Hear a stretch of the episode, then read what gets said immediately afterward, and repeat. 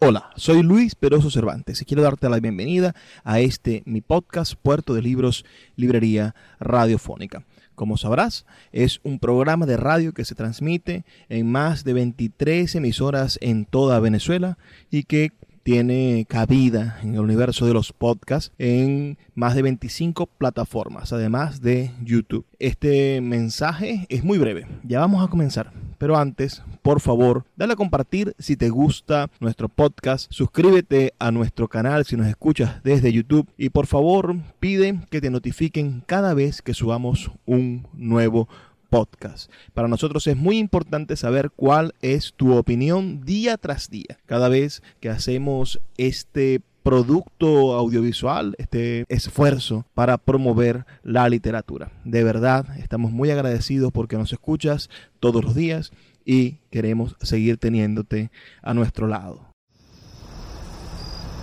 Cuando se calma el bullicio de la ciudad y se van apagando las luces de la casa, se enciende la luz del entendimiento. Desde este momento comienza Puerto de Libros, Librería Radiofónica, programa que contiene todos sus elementos tipo A. Puede ser escuchado por niños, niñas y adolescentes sin la supervisión de padres, madres o representantes. Comienza Puerto de Libros, Librería Radiofónica. Este programa llega a ustedes con el apoyo de Puerto de Libros, Librería de Autor. Consulta todas nuestras ofertas en nuestras redes sociales arroba Puerto de Libros. Sultana del Lago Editores, empresa zuliana de servicios editoriales. Conviértete en autor. Contáctalos en su página web sultanadelago.com.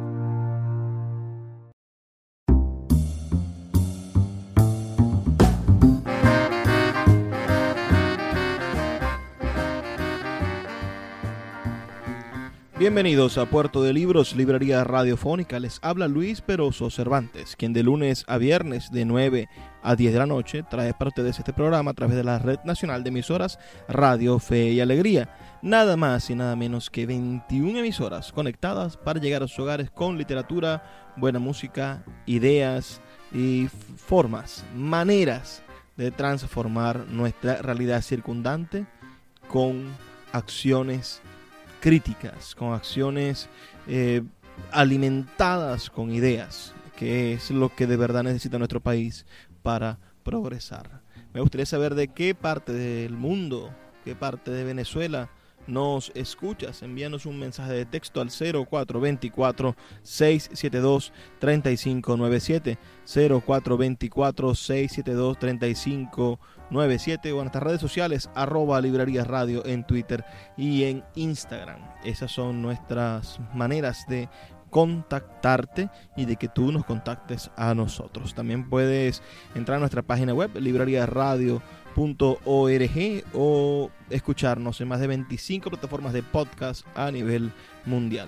La noche de hoy estaremos escuchando el discurso de un gran intelectual venezolano, del el profesor Francisco Javier Pérez, secretario general de la ASALE, de la Asociación de Academias de la Lengua del Mundo, y, y él estará hablando sobre nuestro gran erudito, nuestro gran lingüista Andrés Bello.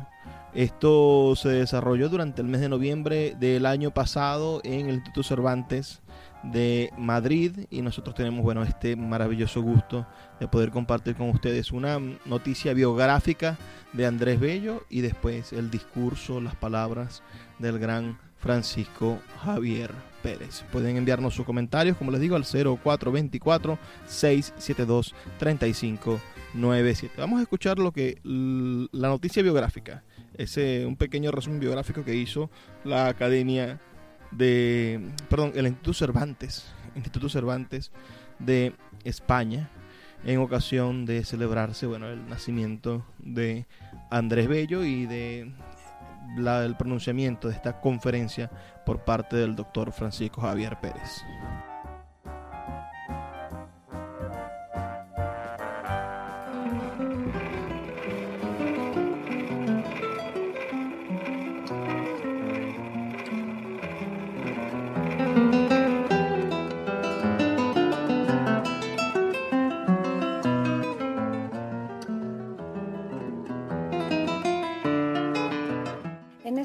Momento vamos a hablar de Andrés Bello, un estudioso de las disciplinas que confluyen en un perfil muy amplio, historiador, jurista, legislador, filólogo, naturalista, diplomático, poeta, filósofo, político y educador. Hijo claro de la enciclopedia y por tanto del racionalismo filosófico que determina la lógica racional discursiva. En el siglo XIX parte de ser heredero del siglo de las luces, que da cauce a los movimientos de independencia de los pueblos americanos. No obstante, Europa y sus manifestaciones culturales siguen siendo modelos para el desarrollo cultural de América Latina.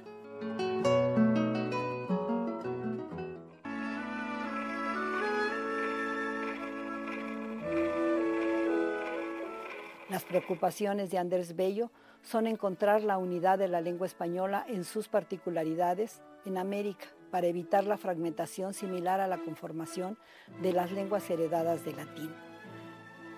En 1823 publica Indicaciones sobre la conveniencia de simplificar y uniformar la ortografía en América. Por ejemplo, dice que debe introducirse la che y descartar la y. En su gramática busca rescatar los vocablos de uso regional, aceptar la herencia española pero buscar la identidad propia desde una perspectiva culta. La lengua se hace y se renueva. Por eso, si bien no obedece absolutamente a la Real Academia de la Lengua Española, no busca ser totalmente diferente. Su mayor crítica es el enfoque latinista de la gramática. Anticipa de alguna manera lo que hoy se denomina pragmática.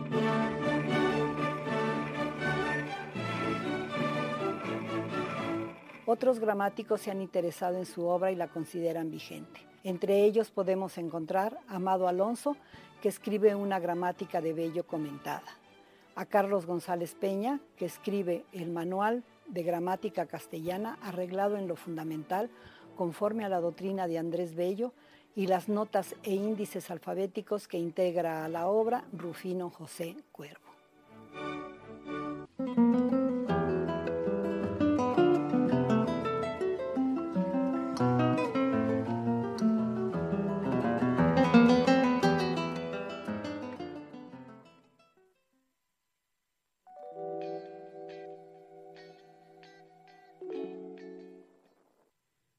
Espacio quiero hablar de Andrés Bello en tanto americanista.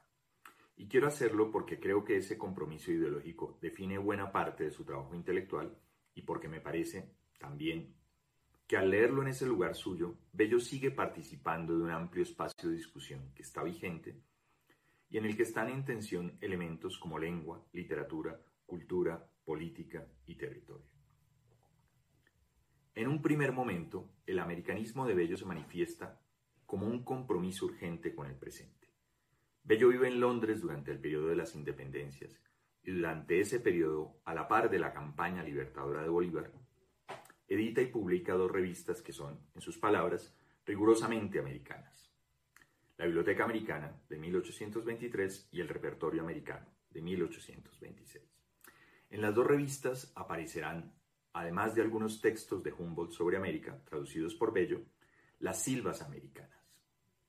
En estos dos poemas, la alocución a la poesía y la silva a la agricultura de la zona tórrida, la escritura de, la de Bello, de Andrés Bello, tiene una clara conciencia fundacional y unas claras aspiraciones fundacionales. Por un lado, en la silva a la agricultura de la zona tórrida, Bello presenta y proyecta América como un nuevo continente, fértil, biodiverso, que imagina próspero bajo una economía agrícola.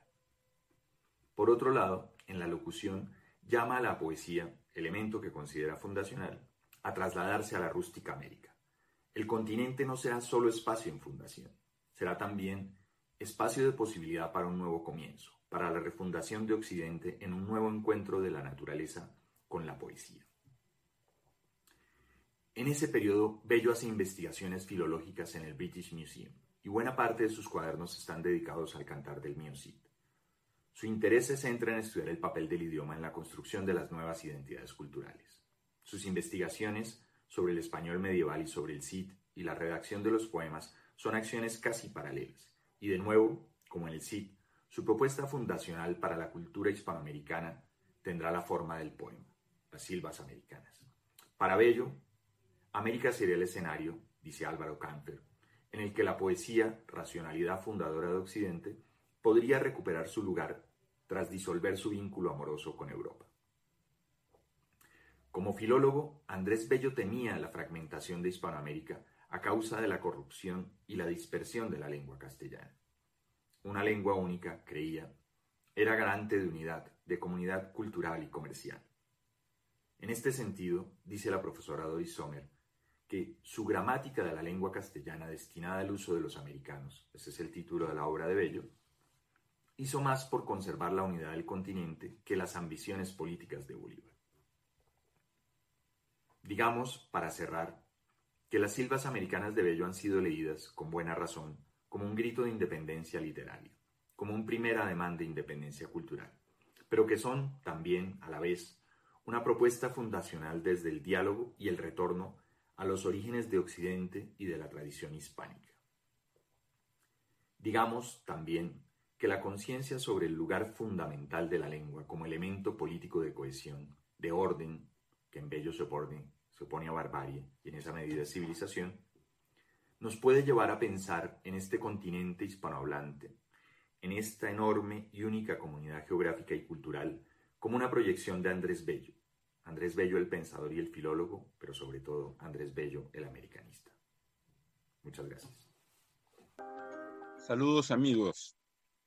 Soy Marco Martos, presidente de la Academia Peruana de la Lengua. Nuestra institución se suma con alborozo a los festejos que organiza el Instituto Cervantes en homenaje de Andrés Bello, uno de los hombres más importantes de Hispanoamérica en el siglo XIX, que tuvo la fortuna de participar de un mundo cambiante que dejaba de estar vinculado totalmente en el plano legislativo y de gobierno a España y empezaba a ser independiente, es el mundo hispanoamericano. Bello tuvo la cualidad de ser un hombre de Estado, al mismo tiempo pues un intelectual orgánico de la sociedad hispanoamericana, tanto venezolana como chilena, y por ende de todo el continente. Un hombre que destacó bueno, en todas las ramas del conocimiento humano, especialmente en el derecho, en la filología, en la poesía, en la gramática.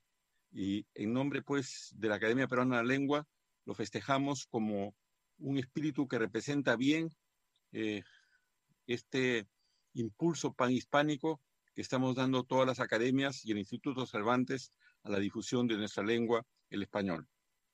Muchísimas gracias.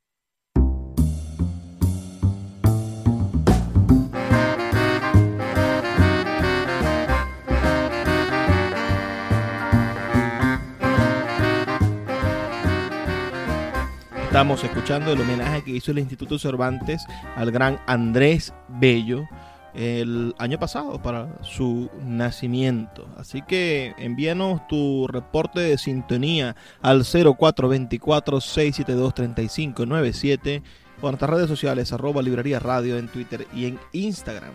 Vamos a hacer una breve pausa y ya volvemos con más de Puerto de Libros, Librería Radiofónica. Escuchas Puerto de Libros con el poeta Luis Peroso Cervantes. Síguenos en Twitter e Instagram como arroba Librería Radio. Sultana del Lago Editores es una empresa zuliana de servicios editoriales. Nuestro catálogo tiene más de 100 títulos de autores nacionales e internacionales. Además, somos la única editorial que presta servicios de impresión bajo demanda en Maracaibo. No necesitas invertir en grandes tirajes. Tus lectores pedirán tu libro, nosotros lo imprimiremos y tú obtendrás regalías. Por ello, también editamos internacionalmente en Amazon y Google Play Books. Conoce más en nuestra nueva página web www.sultanadelago.com o siguiéndonos en Instagram como arroba sultana del lago. El poeta Luis Peroso Cervantes le acompaña en Puerto de Libros, Librería Radiofónica, por Radio Fe y Alegría, con todas las voces.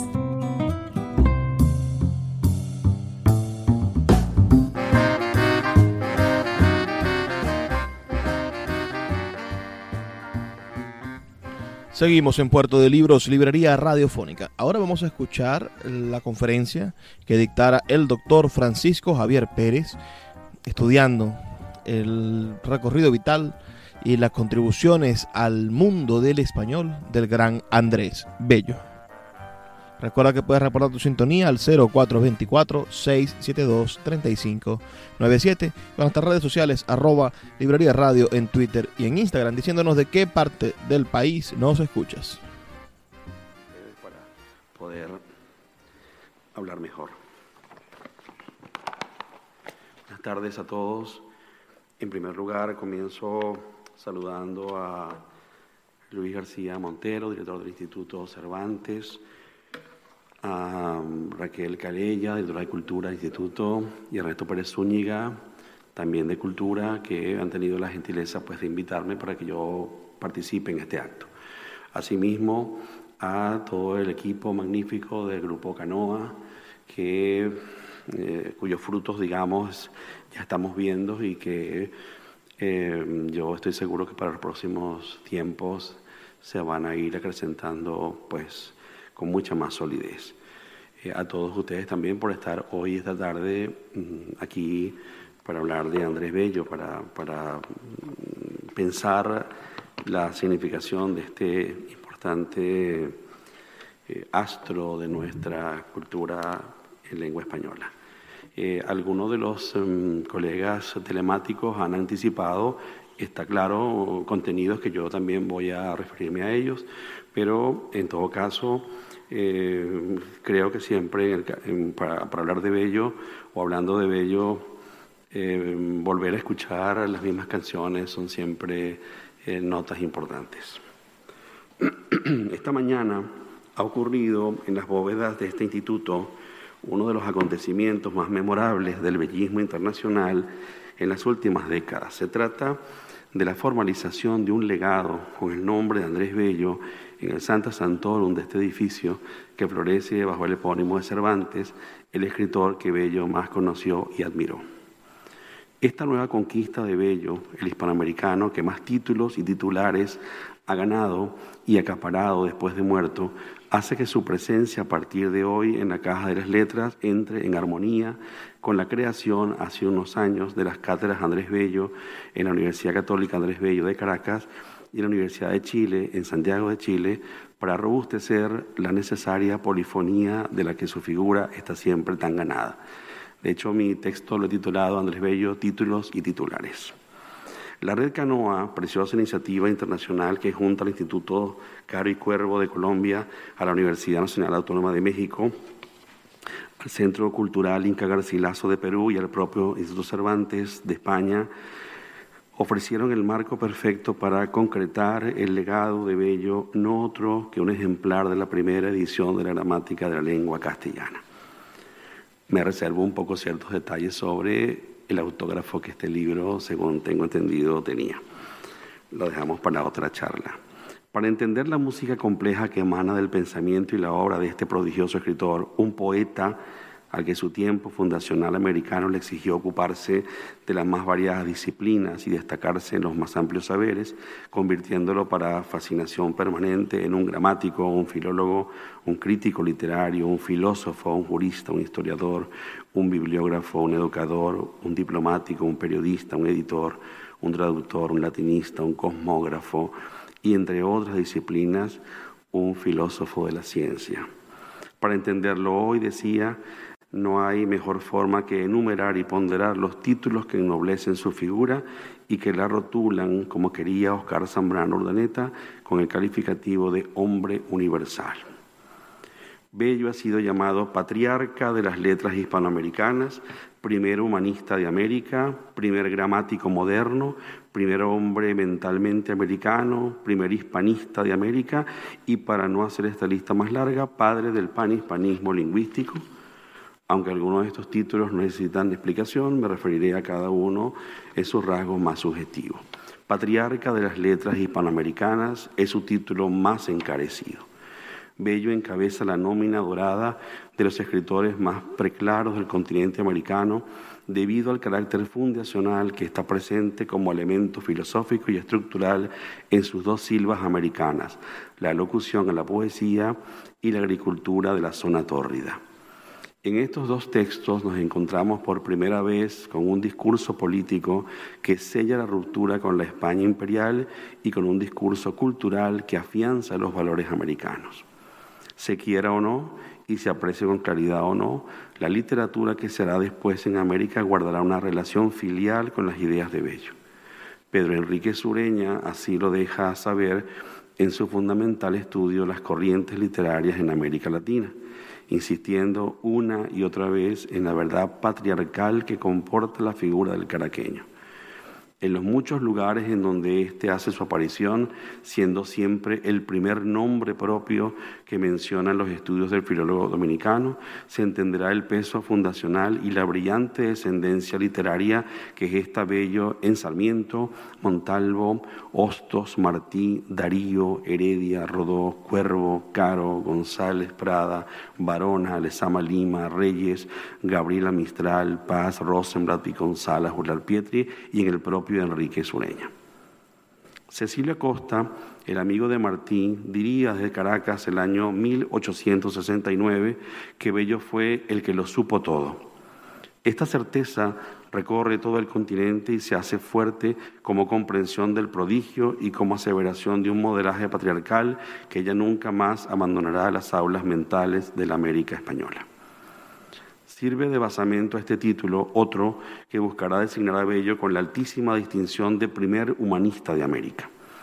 El acierto se le debe a Pedro Graces, el más grande de los bellistas americanos, si no el más grande de todos, y del que me aprecio de haber sido también su discípulo.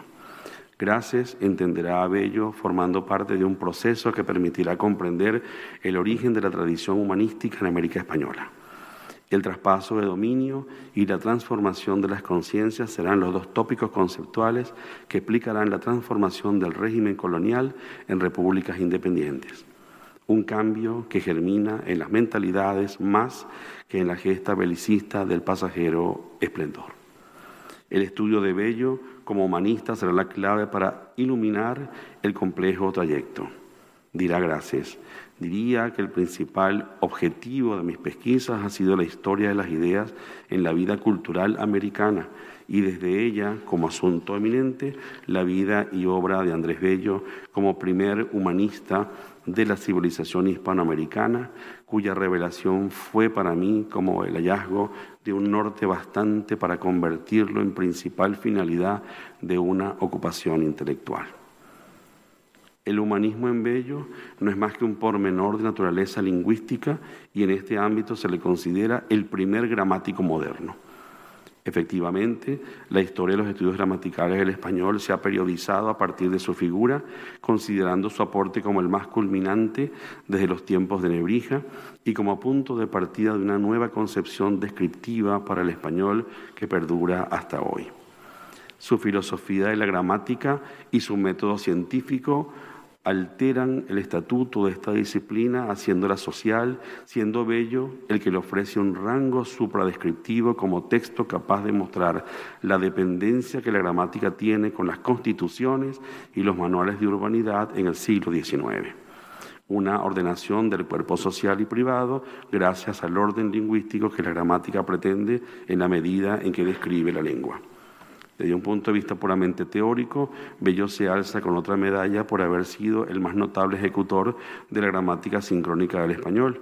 Se le ha querido ver, además, como precursor del estructuralismo, a compartir planteamientos cercanos a las antinomias propuestas por, Ferdinand de Saussure, y hasta se, ha buscado, se han buscado similitudes y predefiniciones con pormenores de la gramática generativa.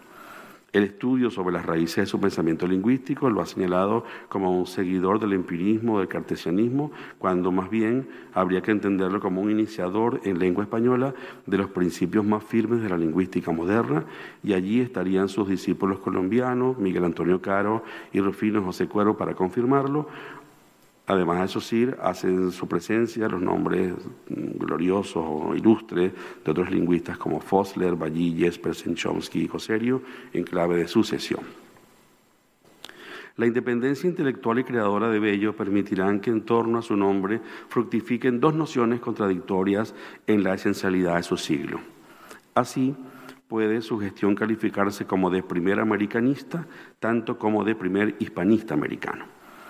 Su americanismo nunca entra en conflicto con su hispanismo y esto revela una firmeza de convicciones muy sólidas en un tiempo en el que cualquier leve movimiento era malinterpretado a favor o en contra. Su control sobre el pulso de la vida americana está siempre presente en su poesía, en sus ensayos y en sus tratados. Ejemplos más que evidentes son desplegados en los versos de su silva agrícola, en donde como un moderno Virgilio canta las delicias del campo, agreste pero puro, en detrimento de la urbe, culta pero viciosa. Decoran este texto fundacional los productos más representativos de la flora americana, agave, ananás, añil, banano, cacao, café, caña de azúcar, maíz, nopal, yuca, con un virtuosismo metafórico cuyos ecos se volverán a hacer presentes en las odas de Pablo Neruda. Es bueno hacer notar que el americanismo de Bello es estudiar lo americano con el afecto y la razón, se cumplirá desde la poesía en paridad con lo que desde la ciencia cumplirá Alejandro de Humboldt, a quien Bello había conocido en Caracas al publicar su célebre memoria de sus viajes equinocciales. También en cierta forma habría que decir que la silvaricultura sonatórrida anticipa, aunque luzca a lo mejor eh, difícil de ver a un primer vistazo, eh, otros textos importantes de envergadura en la poesía hispanoamericana, siendo quizá el último de ellos el propio canto general de Pablo Neruda, ¿verdad? Y no me refiero que puedan compararse verso a verso, sino que al contrario puedan eh, em, mantener una suerte de, corriente que, que va de uno a otro y de un texto a otro. Escuchas Puerto de Libros con el poeta Luis Peroso Cervantes. Síguenos en Twitter e Instagram como arroba Librería Radio. Regresa a Puerto de Libros, a Maracaibo y a toda Venezuela a través de su página web puertodelibros.com.be en el centro comercial Gran Bazar de Maracaibo. Libros de todas las áreas del conocimiento dispuestos para que puedas adquirirlos a bajos precios. Consulta sus redes sociales arroba Puerto de Libros en Twitter, Instagram y Facebook y acompáñanos en esta aventura por el universo mágico de los libros. El poeta Luis Peroso Cervantes le acompaña en Puerto de Libros, Librería Radiofónica, por Radio Fe y Alegría, con todas las voces.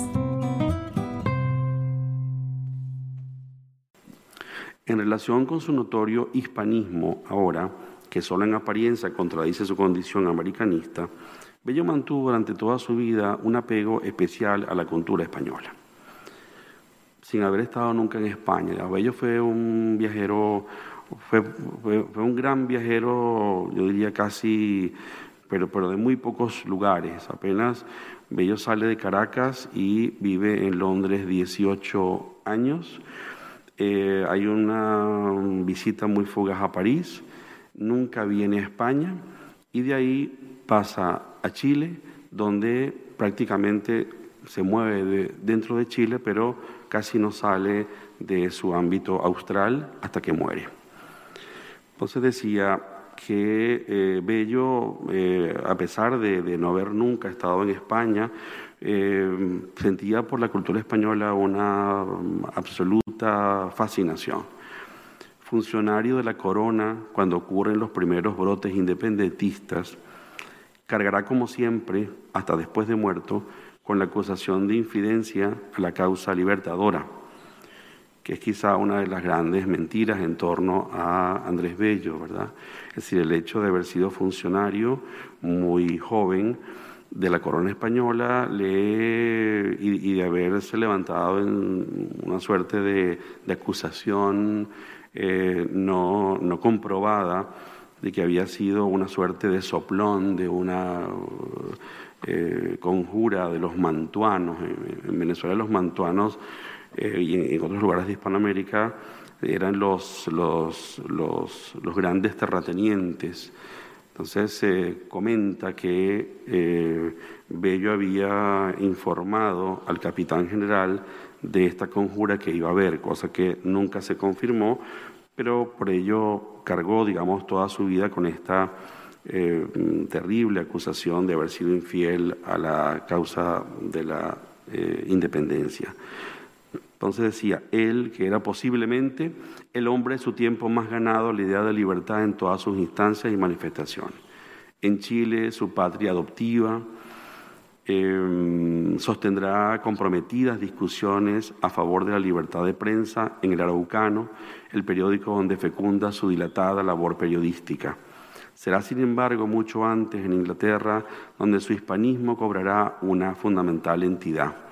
Apenas llegar a Londres, formando parte de la delegación diplomática que integraba junto a Simón Bolívar y a Luis López Méndez y que tenía como finalidad conseguir el apoyo de la corona británica para la causa revolucionaria que se desarrollaba en Caracas, Bello entraría en contacto con importantes exiliados españoles, sosteniendo con ellos relaciones personales y académicas muy fructíferas. Habría que destacar los nombres de José María Blanco White, Vicente Salvá, Bartolomé José Gallardo y Antonio Puigdemont, entre otros. Su primera residencia londinense la cumplirá en la casa de Francisco de Miranda, un astro con el que Bello compagina en cuanto a sus ideas republicanas. El precursor defendía la instalación de un incanato como forma de gobierno para las repúblicas americanas, mientras que Bello proponía una monarquía ciudadana o democrática y en cuanto a sus gustos literarios neoclásicos y románticos, ambos habían vivido la fiebre por Grecia y Roma, compartiendo el filo helenismo que se respiraba en la Londres de aquellos años. Aunque desde Caracas portaba el germen de lo que quería estudiar sobre la literatura española medieval, será en la biblioteca del Museo Británico donde pasará interminables horas tomando notas y revisando obras clave para comprender la definición de la épica medieval, su versificación, su lenguaje y su influencia poética posterior que le permitieran llegar al esclarecimiento del texto mayor de nuestra literatura, el Cantar de Mío Cid. Ahora más que antes, Bello, en su condición de desterrado, se aboca a estudiar el poema del héroe desterrado. El humanista americano rumiará durante toda su larga vida, morirá a la edad de 84 años, el estudio filológico del texto del poema del Cid para alcanzar la que considera su edición más acabada y en la que entre tantos aciertos de erudición y ciencia lingüística determina la primacía e influencia de las canciones de gestas francesas sobre el poema castellano, un asunto que nunca gustó del todo al gran don Ramón Menéndez Pidal. Los tres gigantescos tomos que componen esta edición, texto, gramática y vocabulario, que culmina en Chile los últimos años de su vida, no verán la luz sino después de fallecido su autor, formando parte de la primera edición de sus obras completas, editadas en Santiago el año 1881. Transcurridos poco más de 130 años, hace muy poco, el año 2017, como cierre de tan vasto proyecto de investigación, se han publicado los cuadernos de Londres a cargo de Iván Jaksic y Tania Avilés, en donde muestran en limpio las transcripciones de los 13 cuadernos de apuntes personales que Bello fue tomando en la mencionada biblioteca por espacio de nueve largos años y que revelan las fuentes para sus conclusiones y los sustentos teóricos para su preciosa obra maestra de filología española. Nunca antes y nunca después existió desde Hispanoamérica un homenaje tan hondo a España como los trabajos sidianos de Bello, que como digo, en el fondo fue su gran proyecto, toda su vida desde Caracas en sus primeros, sus primeros pasos y después en Londres y todo su largo trayecto en Chile, será el poema del Cid, la, gran obra que eh, trabaja, amplía, desarrolla eh, y que logra terminar mm, muy poco antes de morir. Eh, y quizá por eso la tardía difusión de esta obra hizo que eh, los estudios sidianos del siglo XIX no repararan tan pronto en la importancia que Bello tuvo en esta materia. Em, apenas em, una muy, muy somera mención hace Manuel Milay Fontanals y, el propio Menéndez Pidal, que, conocía por supuesto el trabajo de Bello, lo conoció después, em, mantiene una relación eh, un tanto un tanto conflictiva con el propio Bello, eh, prácticamente citándolo en cada una de las páginas de su propio estudio, su propia edición del Cantar, pero, pero sin llegar a reconocer eh, la, del todo eh, la valía de, la obra de Bello. Eh, para Menéndez Pidal era un, asunto determinante que Bello nunca conoció la, edición original del Cantar, pero no la conoció porque no estaba disponible en su tiempo, ¿verdad? Y no, estaba en la biblioteca del Museo Británico, no, la conoció simplemente, y llegó a, difundirse después. Eh, y para Menéndez Pidal esto era una, una materia que mm, aparentemente lo descalificaba, pero mm, luce muy interesante como, como diálogo eh, pospuesto en el tiempo de dos grandes figuras como Bello y Menéndez Pidal, que don Ramón siempre lo cita, lo cita, ya les digo, en cada página de su edición del Cantar está Bello de una manera ahí presente, bien para avalar sus propios planteamientos o bien para cuestionarlos. Y, y, Menéndez Pidal, eh, al final de su vida, de su también larguísima vida, como sabemos, vamos a decirlo en estos términos, perdona a Andrés Bello y escribe un precioso texto que se publica cuando eh, a, raíz o a partir de o, con, con, la motivación de la edición caraqueña de, la, de, las obras completas de Bello a mediados del siglo XX, eh, Menéndez Pidal, vamos a decir, perdona, vamos a decirlo en esos términos, a Andrés Bello y hace un elogio muy, muy hermoso sobre el gran maestro del que él mismo se inspiró tanto, muchas veces hasta sin, sin, sin declararlo. En cierta medida, el bellismo en España ha prosperado desde la consideración de la lengua, tanto en su vertiente poética y gramatical como en su vertiente lingüística y filosófica. Dejo por fuera, exprofeso este recuento, por razones de espacio, la consideración del bello jurista.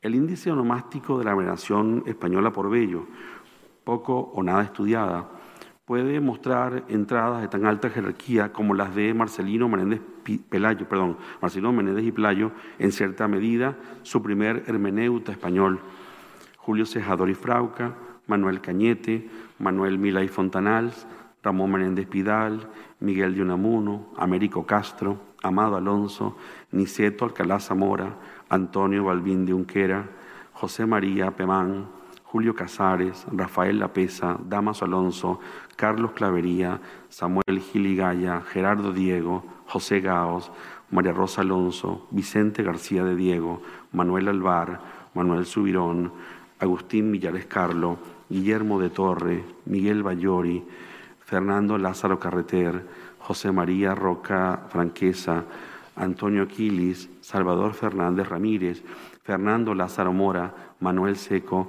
Fernando Murillo Rubiera, José Vila Selma, Francisco Abad Nebot, Luis Landero, María Luisa Calero Vaquera, Ramón Trujillo, José Fadorta Luis, María Luisa Rivero, Humberto López Morales, Guillermo Rojo, José Jesús Gómez Asensio, Juan Antonio Frago, José Polo, Víctor García Concha, María Antonia Martín Sorrequino, José Manuel y Alberto Blecua Perdices, Ignacio Bosque, Salvador Gutiérrez Ordóñez, Hernán Urrutia y Juan Goitisolo. Son algunos ¿verdad? de los autores españoles que han escrito eh, libros enteros sobre Bello, biografías, estudios sobre su gramática, eh, sus aportes lingüísticos, artículos fundamentales. Y la lista que doy es obviamente un, simple, un simple apoyo a lo que estoy diciendo del hispanismo en Bello que es un asunto que me interesa particularmente porque creo que entender el hispanismo de Bello es entender a Bello y eso no le resta en absoluto su, su, su mérito, su mérito hispanoamericano. Y todo ello tendrá sentido un poco en la conclusión de mi trabajo en un instante, en un rato. Puerto de Libros, Librería Radiofónica, tu canal diario para encontrar nuevos libros. Con el poeta Luis Peroso Cervantes. Síguenos en arroba Librería Radio.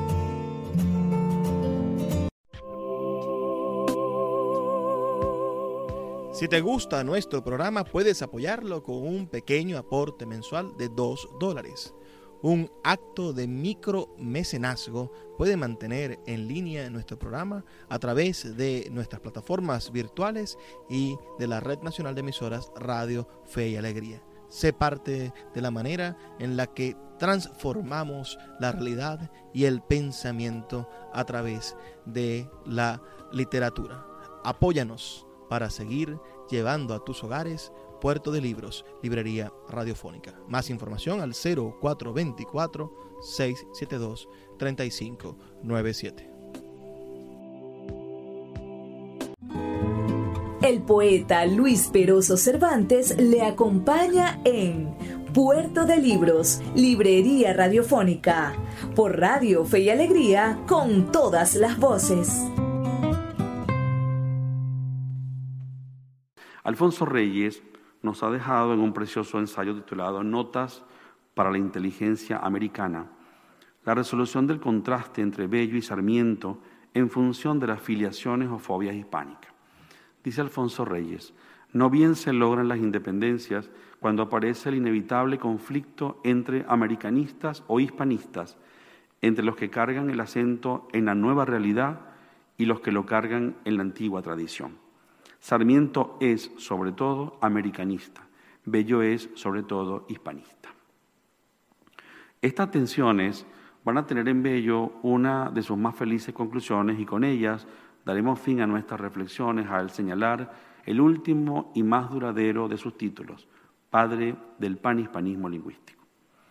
Sin acuñar el término feliz para esta situación de la lengua española, Bello formula el principio de pluricentrismo panhispánico en la concepción metodológica de su gramática y como logro mismo de esa concepción.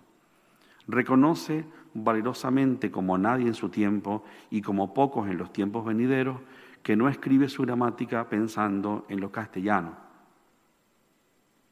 Y, y decir esto a mediados del siglo XIX, bueno, decirlo ahora ya resulta atrevido pero decirlo a mediados del siglo XIX resulta absolutamente admirable.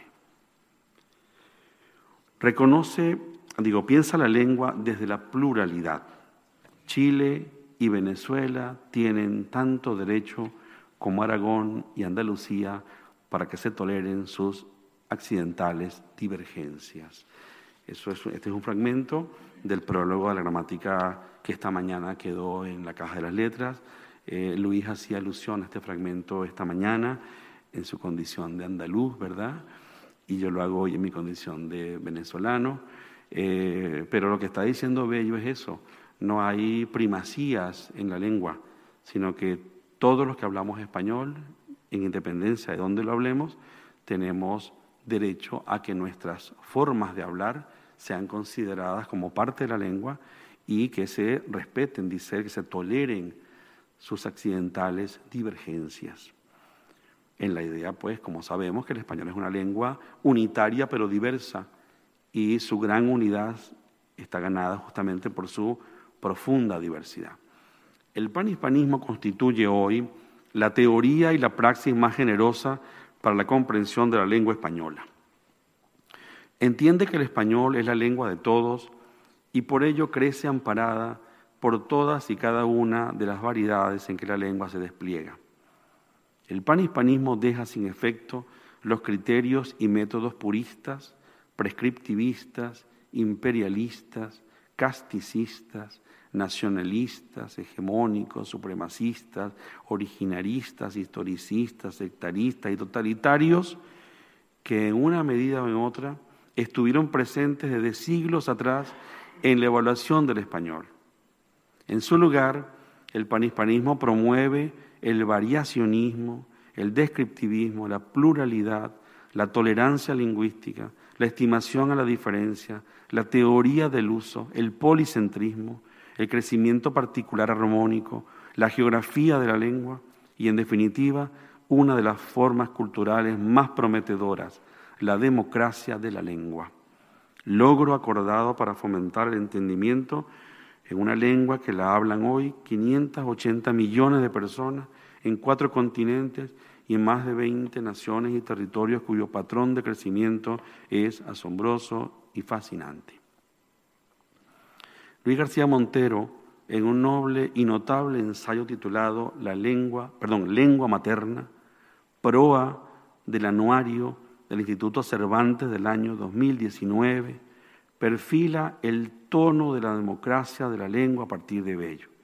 Dice Luis, la lengua se defiende, la lengua que defiende su estatus demográfico necesita también hacerse atractiva por otro tipo de valores humanos y culturales. Ante esta situación, los que somos lectores de Miguel de Cervantes, Andrés Bello o Elena Poniatowska, podemos imaginar nuestra lengua con un deseo ético, pensar en su futuro como un relato democrático. Y por supuesto está mm, de más decir que instituciones como el Instituto Cervantes, las academias, Asociación de Academias. Bueno, escuchábamos hace un instante a, Marco Martos hablar de eso, ¿verdad? Eh, las universidades, los, centros de filología y yo diría que hasta los medios de comunicación, algunos, están ganados justamente por estos principios, el principio de la democracia de la lengua, que hay que seguir fomentando, hay que seguir fortaleciéndolo porque considero que es la única manera de llegar en nuestra lengua em, a, los acuerdos necesarios para, para los entendimientos de todo tipo. Aquí en España he escuchado personas que cuando llega un andaluz, no a Luis, ¿verdad? Eh, dicen que no entienden nada. Y a lo mejor es cierto, hay una dicción diferente, una entonación diferente, y lo mismo ocurre con algunos hispanoamericanos. Em, pero esta aparente eh, dificultad no es otra cosa que un, un, ejercicio precioso en una lengua que ha crecido de manera notable, siendo tan enorme, tan gigantesca, eh, y llegando a acuerdos sin que, sin que los veamos con claridad para poder entendernos desde el río Bravo hasta la Patagonia y desde Madrid hasta Manila, sin tener que dejar de hablar nuestro español. Decir, nos bajamos en Ciudad de México y después vamos a, Ciudad de Panamá y después seguimos a Lima y terminamos en Santiago de Chile, por poner algunos ejemplos. Y estamos hablando nuestro español y ese español nos sirve perfectamente para entendernos con todos los demás, en independencia de entonaciones, de algunas voces que desconozco y que desconocen los otros, las que yo digo, porque hay una gramática que nos junta, nos aúna, nos refuerza este, este principio magnífico de la eh, unidad de nuestra lengua unidad que yo insisto ha sido conquistada gracias a la comprensión de la diversidad. No es posible que seamos tan, eh, que nos podamos entender con tanta perfección, siendo, eh, es decir, no considerando las preciosas diferencias de nuestros otros hermanos en la lengua. E, e, ese camino debe, debemos seguirlo eh, reforzando, y estas instituciones que menciono y otras que vendrán, el proyecto Canoa es un proyecto ganado al panhispanismo, eh, bueno, eh, fructificarán mucho más en, este, en este principio de la democracia de la lengua que debemos pensar una y otra vez. Termino diciendo esto. El cumplimiento de los retos que hoy exige el español no pueden hacerse sino siguiendo la esencia de esta doctrina que Bello patriarcalmente vislumbró y formuló parcialmente, porque Bello nunca habló de panhispanismo. no, era un término de su tiempo, ¿verdad? Pero lo, explica, lo lleva a la práctica. Eh, haciendo que la lengua, decía, no fuera otra cosa sino un espacio de libertades y un empeño constante de liberaciones. Eh, Borges eh, decía que, y eso se ha hecho eco de esta idea Sergio Ramírez, decía que Rubén Darío era el libertador de la lengua española. Darío es Darío, ¿verdad? Y es indestronable. Pero quizá el libertador es Andrés Bello, al menos el primer libertador es Andrés Bello. Y Darío, vamos a decirlo así, con mi pasión dariana en el corazón, es un, seguidor en esto de Bello. Y eso no le resta nada al mérito a Darío eh, quizá habría que mm, un poco, no sé si decir corregir, no, no, no corregir a Borges y mucho menos a Sergio Ramírez, pero, pero, pero insistir en eso, en que es cierto, Darío fue un, autor de liberaciones, pero el primero de todos fue Bello, el gran maestro, el maestro, el patriarca, por eso insisto en ese término, el patriarca de las letras hispanoamericanas es Andrés Bello. Y la larga sucesión de, de notabilidades eh, lo siguen, lo digan o no. Em, creía religiosamente en el poder benéfico de la libertad intelectual, en donde la lengua es imagen y espejo al mismo tiempo. Cuando en 1843 instala la Universidad de Chile, su universidad, concibe la más hermosa de sus formulaciones sobre la independencia espiritual dice Bello, la libertad como contrapuesta, por una parte, a la docilidad servil que lo recibe todo sin examen, y por otra, a la desarreglada licencia que se revela contra la autoridad de la razón y contra los más nobles y puros instintos del corazón humano, será sin duda el tema de la universidad en todas sus diferentes secciones. Ha llegado, digo finalmente, pues, el momento de reconocerle a Bello su papel como libertador lingüístico de nuestra lengua, el mejor de sus títulos y el más sonoro de sus titulares. Muchas gracias.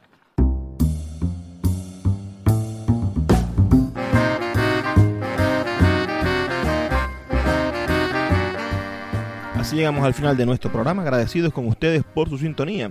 Háganos llegar sus comentarios al 0424-672-3597 o a nuestras redes sociales arroba librería radio en Twitter y en Instagram. La invitación es para que nos escuchemos de nuevo el día de mañana. Recuerden que estamos aquí de lunes a viernes, de 9 a 10 de la noche, por la red nacional de emisoras Radio, Fe y Alegría. Por favor, sean felices, lean poesía.